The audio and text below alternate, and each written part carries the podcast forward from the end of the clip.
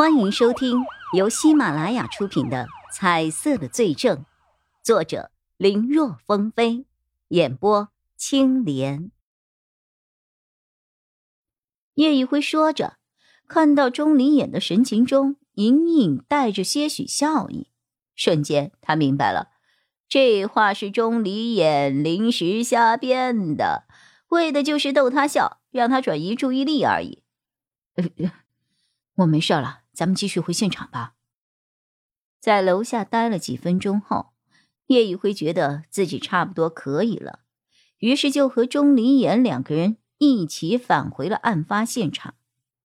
别说，吐一次过后，或许是真的有经验了，又或许是早上来之前吃的泡面全都已经吐完了，肚子里实在没有任何东西可吐了。再一次上楼之后。面对血腥的味道和恐怖的尸体，叶宇辉发现自己没有刚才那么难受了，已经可以忍耐了。曹永浩那边正在和负责勘察现场的法医说话，看到叶宇辉这么快就回来了，脸上也浮现出了一丝欣慰。哼，我没看错这个小子，这么快就适应现场，看来天生就是做刑警的料啊！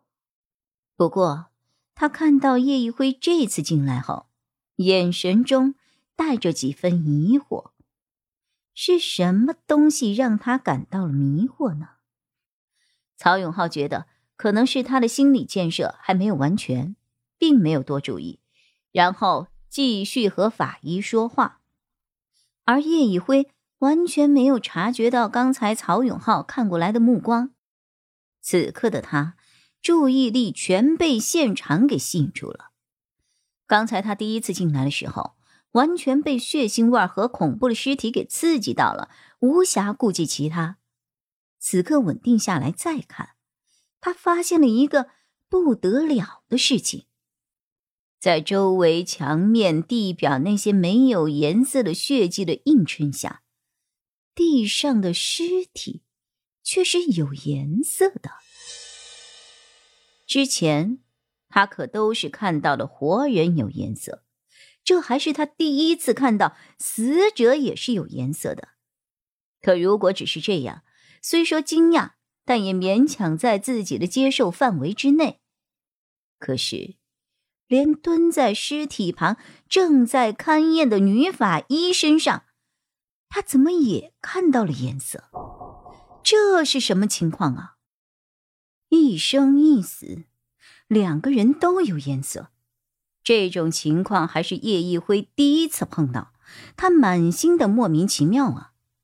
本来现场那浓烈的血腥味，他其实还是有些不太适应，可面对这一生一死两个颜色的出现，其他的一些东西都不在他的感受范围内了。一个人有颜色，有两种情况，要么是凶手。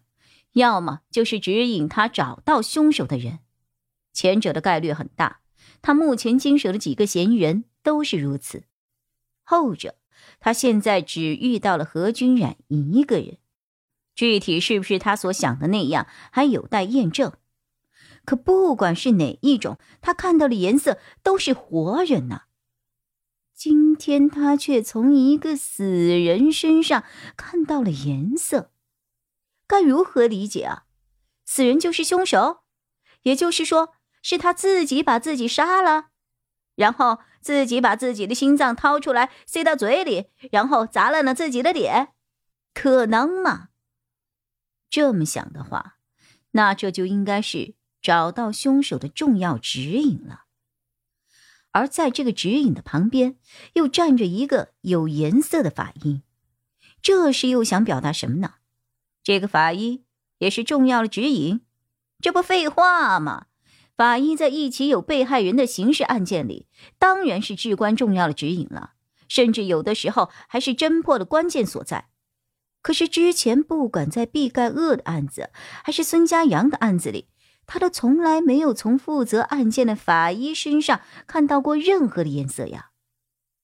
而且，如果按照……破案人员提供线索就有颜色，这个想法来看，那整个专案组的人都应该有颜色才对啊，因为大家都算是指引啊。但是这个情况并没有出现过。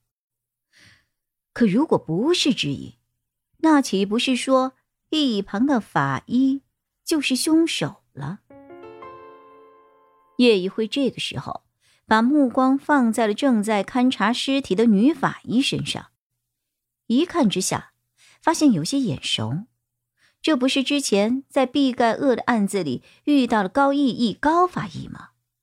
当时对方从蛛丝马迹中分析出了毕盖厄是基于一种邪术在作案。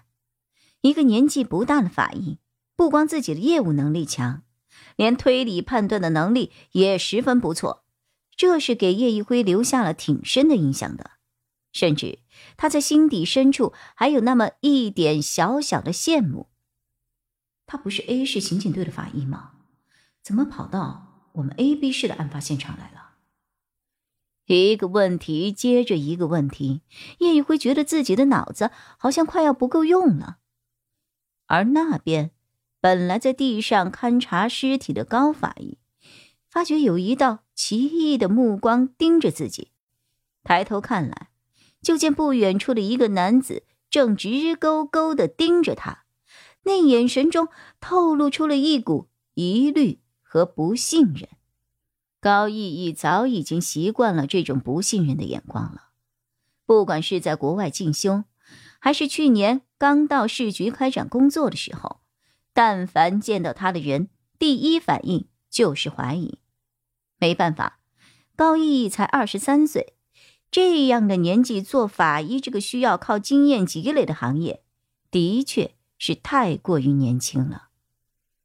高逸逸本来不想去理会，时间和事实会证明一切，那比任何苍白的言语都更有用。但现在是什么年代了？年龄难道还是衡量职业水准的唯一途径吗？可是那个人的眼神实在太过于肆无忌惮了，特别是对方眼中的疑惑，比以往见过的任何人都要强烈。这让他心里很不舒服，无奈他站起了身，迎着那人的目光回看了过去。请问你是哪位？本集播讲完毕，感谢收听，更多精彩内容请在喜马拉雅搜索“青莲嘚不嘚”。